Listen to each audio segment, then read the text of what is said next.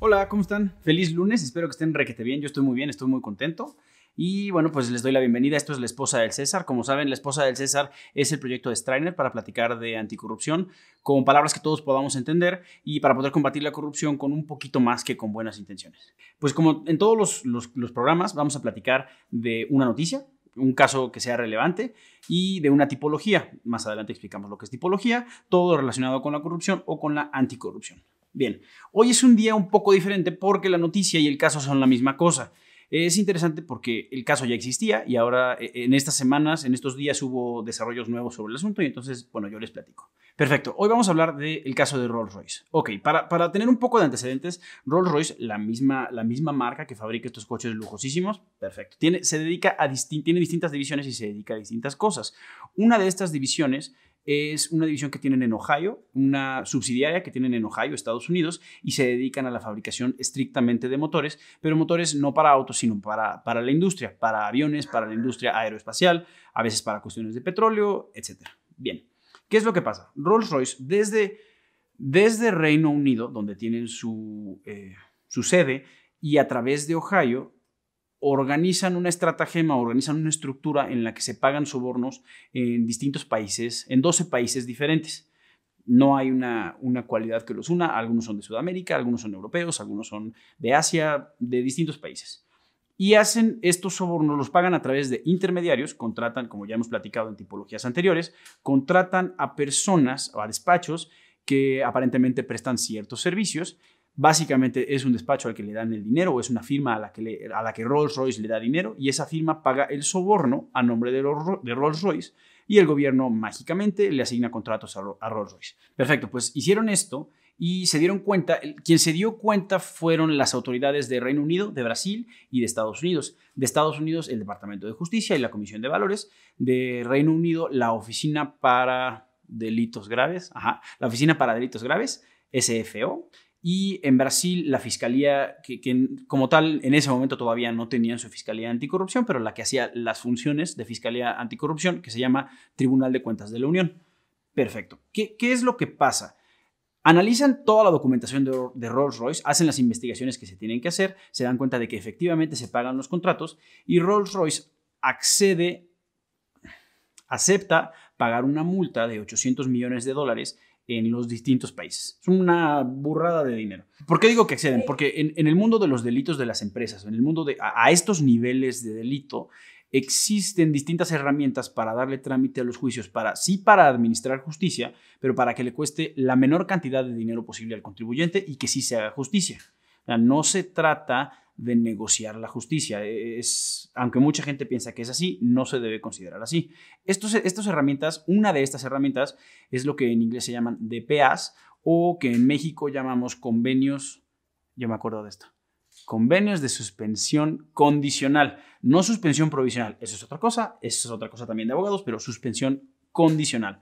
La forma más simple de entender esto es, a mi empresa me acusan de un delito, me acerco con la autoridad y le digo, mira, para ahorrar tiempo, te voy a decir que sí, que sí cometí el delito y yo accedo a darte información, accedo a cooperar contigo, accedo a ciertas cosas, acepto la multa, te evito el dinero, que te va, el dinero y el tiempo que te vas a gastar haciendo investigaciones y a cambio de eso tú me reduces la sanción. A veces la, sanción puede ser tan grave como que des, desintegren tu empresa, esto tiene un nombre, liquiden, liquidación forzada, que básicamente eliminen tu empresa, una cosa así como pena de muerte para la organización. Esa sería como la más grave y la más leve es una carta de amonestación que es una especie de regaño público.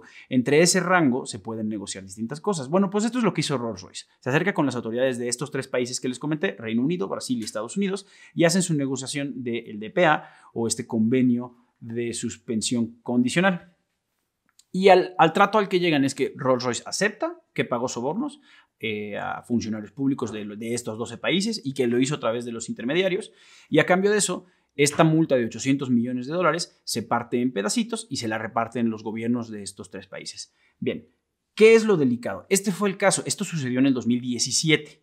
Esta, este convenio y este pago de esta multa se hizo en 2017. ¿Por qué vuelve a salir en las noticias? Porque el 25 de febrero, si no me estoy equivocando, la Oficina de Delitos Graves de Reino Unido, que es el equivalente a, nuestra, a la Procuraduría General de la República, a la Fiscalía General de la República en México, al Departamento de Justicia en Estados Unidos. Se eh, emiten un comunicado donde dicen, después de ciertas investigaciones hemos llegado a la conclusión de que no vamos a judicializar, a llevar a juicio, que no vamos a judicializar a las personas, a los individuos o a los ejecutivos de Rolls Royce por cometer soborno. Y obviamente todos preguntamos, bueno, ¿qué les pasa a estas personas? La justificación que dan es, número uno, no hay elementos suficientes para hacer la acción, cosa que sí tiene algo de sentido. Y número dos, no encontramos un beneficio real de llevar a juicio a estas personas, cosa que a mí me parece cuestionabilísima, pero bueno, ya ellos darán sus justificaciones en el momento en el que, en el que toque. ¿Esto qué significa? Pues es una especie de retroceso. Nosotros que nos dedicamos a las cuestiones de anticorrupción sabemos que cuando hay un soborno tienes que buscar a la persona que lo hizo y si puedes responsabilizar a la organización, responsabilizas a la organización. Y en tercer grado, responsabilizas a las personas físicas, humanos, que tenían la chamba, el trabajo de supervisarlos. Y aquí este es el paso que se están saltando.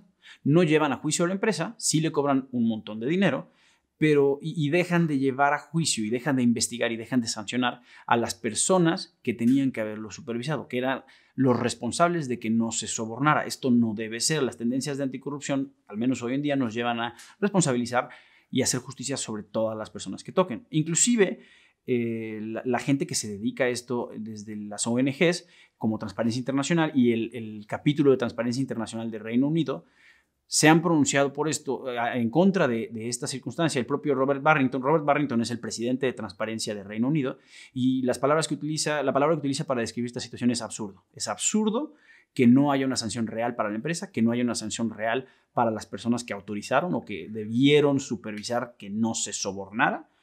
Y es absurdo que sigamos en una situación así en, en 2019.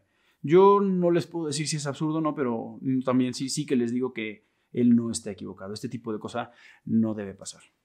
Bueno, pues ese, fue el caso y la noticia, todos combinados en uno solo. Y ahora nos toca platicar de la tipología. La tipología, como platicamos en cada episodio, una tipología es un ejemplo o un modelo de un fenómeno en particular. Cuando hablamos de cuestiones de corrupción es la forma concreta en la que se comete el acto de corrupción. Si hablamos de una tipología de lavado de dinero es la forma concreta en la que se lava dinero. Es el truco que se usa para lavar dinero, el truco que se usa para cometer corrupción.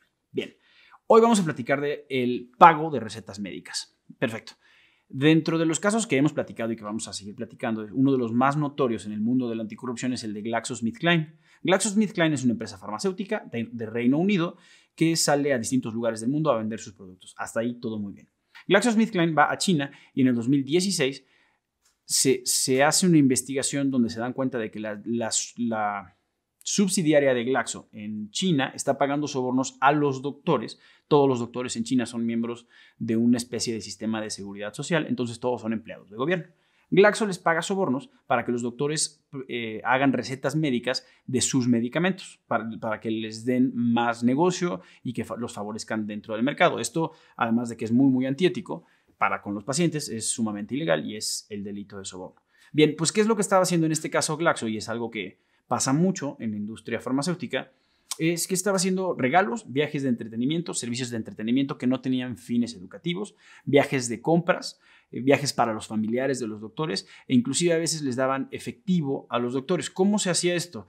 Pues a, a mí, Michelle, yo soy médico, yo estoy en China y me llega una invitación de Glaxo para ir a un retiro y ahí me van a dar capacitación sobre el nuevo medicamento de la empresa para, por ejemplo, la presión arterial.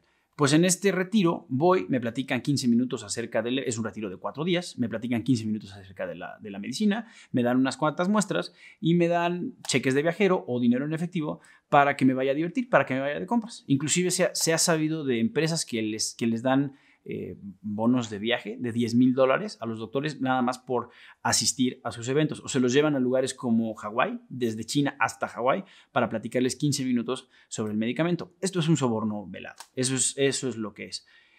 Lo, alarmante de esto es que dentro de los casos de corrupción, los que pasen en China, siempre que les hablen de corrupción en China, es una cosa grave, porque en China es uno de los pocos países del mundo en los que dan pena de muerte por actos de corrupción. Este fue un problema gigantesco para los ejecutivos de Glaxo en su momento y es un modelo que se sigue replicando en distintos lugares del mundo donde existen médicos que trabajan para el sistema de gobierno, para el sistema de seguridad social del gobierno. Entonces, cuando, si a ustedes les toca que un médico que trabaja para el gobierno, que trabaja para la seguridad social de su país, les recete un medicamento, siempre deben preguntar o preguntarse al menos a sí mismos cómo se beneficia o cómo se puede beneficiar esta persona de dar este tipo de recetas. Perfecto, esa es la tipología de hoy. Y eso es todo por hoy. Yo les agradezco mucho el que hayan estado con nosotros. Les recuerdo que mi nombre es Michelle Levien y esto es La esposa del César. Por último, no me voy sin recordarles lo que siempre platicamos. Si ustedes se encuentran ante una situación que puede que ustedes consideran que puede ser corrupción, sí que es muy importante denunciarlo, pero antes de eso se tienen que asegurar de que ustedes están seguros. Si ustedes en lo físico, en lo personal, no se sienten 100% seguros o no están completamente convencidos de que lo que están viendo es ilegal o que es corrupción, no hagan nada. Ustedes deben mantenerse siempre, siempre sus seguridades primero. Y si tienen una duda y creen que nosotros les podemos ayudar, con mucho gusto nos pueden escribir a info.strainer.mx y les vamos a ayudar en lo que nosotros podamos. Nuevamente, esto es la esposa del César. Yo soy Michelle Levien y muchas gracias.